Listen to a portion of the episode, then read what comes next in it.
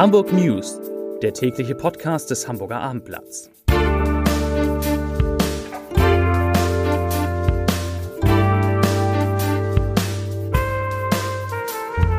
Moin, mein Name ist Lars Heider und heute geht es um das Kreuzfahrtschiff-Ranking schwieriges Wort des Naturschutzbundes Deutschland, kurz NABU, das überraschend ausfällt. Weitere Themen haben Becks Mitarbeiterinnen und Mitarbeiter bekommen mehr Geld, beim TÜV droht ein längerer Streik und die Mopo, die Hamburger Morgenpost, wird wohl von einer Tageszeitung zu einer Wochenzeitung werden, zumindest in gedruckter Form. Dazu gleich mehr. Zunächst aber wie immer die Top 3, die drei meistgelesenen Themen und Texte auf abendblatt.de.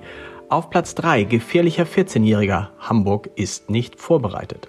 Auf Platz 2 Hamburger wurde reich mit Videos und einer einzigen Frage. Und auf Platz 1 4000 Fans feiern die teuerste Coverband der Welt bei einem Konzert in Hamburg. Das waren, das sind die Top 3 auf abendblatt.de. Gute Nachrichten gab es heute für die Mitarbeiterinnen und Mitarbeiter vom Tierpark Hagenbeck. Wie der Hamburger Zoo bekannt gab, soll es vom 1. Juli an mehr Gehalt für die Beschäftigten geben. In der Vergangenheit hatten die Mitarbeiter mit Protestaktionen und Streiks auf ihre Situation aufmerksam gemacht und unter anderem mehr Geld gefordert. Nun teilte Tierpark-Geschäftsführer Dirk Albrecht Folgendes mit, ich zitiere, Trotz Millionenverlusten aus der Corona-Zeit und erheblich gestiegenen Kosten wird der Tierpark, gestaffelt vom 1. Juli an, allen Mitarbeitern eine Gehaltserhöhung in Höhe von 9,8 Prozent sowie zweimal 250 Euro Inflationsausgleich zahlen. Unsere Mitarbeiter haben diese Erhöhung wahrlich verdient. Zitat Ende. Der Tarifkonflikt beim TÜV Nord der spitzt sich dagegen zu. Die Dienstleistungsgewerkschaft Verdi ruft die mehr als 1000 Beschäftigten in Hamburg zu einem tagelangen Warnstreik auf. Sie sollen von diesem Donnerstag bis einschließlich nächsten Dienstag ganztägig die Arbeit niederlegen, heißt es. Und dazu sagt Verdi-Verhandlungsführer Peter Bremme, ich zitiere, die Beschäftigten erwarten eine zeitnahe Wiederaufnahme der Verhandlungen und ein abschlussfähiges Angebot. Zitat Ende. Und die Gewerkschaft, die erwartet eine hohe Streikbeteiligung, sodass die Prüfstellen größtenteils geschlossen sein dürften. Eine Vielzahl von Auto- und Hauptuntersuchungen und Führerscheinprüfungen könnten demnach ausfallen. Zur Verzögerung und Verlegung könnte es auch bei Prüfungen von Aufzügen oder der Haler Containerbrücken, Umweltmessung oder der Verladung von Kastoren kommen. Mitarbeiter des TÜV prüfen all diese Vorgänge. Der Naturschutzbund Deutschland kommt in seinem heute in Hamburg vorgestellten Kreuzfahrt-Ranking zu einer überraschenden Einschätzung. Die Branche ist auf einem guten Weg, bei den Schiffsantrieben mehr für den Klima- und Umweltschutz zu tun. Die ersten haben endlich einen Weg Richtung Klimaneutralität gefunden. Das sagte der NABU-Schifffahrtsexperte Sönke Diesener und weiter. Nun müsse das Tempo anziehen und viele Nachahmer finden. Der NABU untersucht jährlich, wie weit die für den europäischen Kreuzfahrtmarkt wichtigen Reedereien bei der Umstellung ihrer Flotten auf umweltverträglichere Treibstoffe sind, welche Ziele sie sich kurz- und mittelfristig dabei gesetzt haben. Das Ergebnis unter den 13 befragten Unternehmen liegen die großen deutschen Kreuzfahrtreedereien AIDA Cruises und TUI Cruises unter den Top 5, nämlich AIDA auf Platz 3 und TUI auf Platz 5.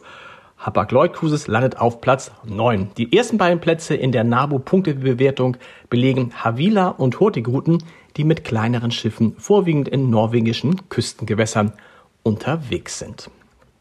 Die Hamburger Morgenpost, kurz Mopo, soll in Zukunft nur noch an einem Tag pro Woche in gedruckter Form erscheinen. Das sehen nach Informationen des Hamburger Abendblatts interne Pläne und wirtschaftliche Szenarien vor. Welcher Tag das ist, ob und wann die Umstellung greift, ist offenbar aber noch nicht beschlossen. Mopo-Verleger Arist von Harpe bestätigte dem Abendblatt, dass man darüber nachdenke, die Kaufzeitung nur noch an einem Wochentag zu drucken und zu vertreiben. Das könnte dann eine Art Wochenzeitung werden. Die Mopo hat derzeit nach Angaben der im Markt etablierten Informationsgemeinschaft zur Feststellung der Verbreitung von Werbeträgern IVW eine verkaufte Printauflage von gut 17.000 Exemplaren.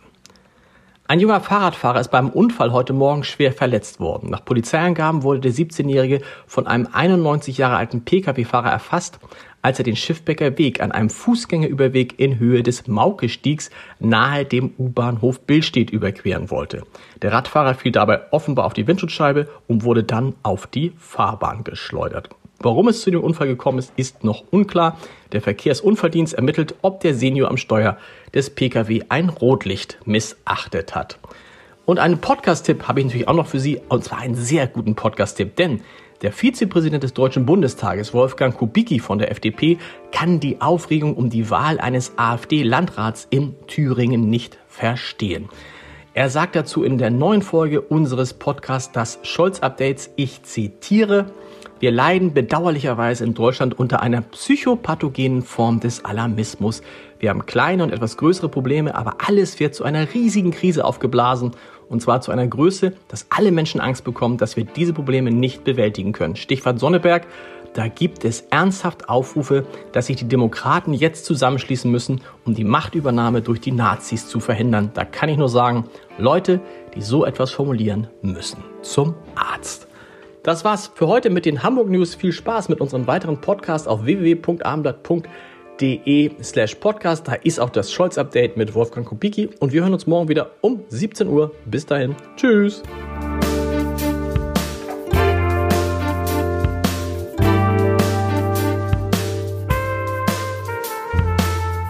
Weitere Podcasts vom Hamburger Abendblatt finden Sie auf abendblatt.de slash podcast.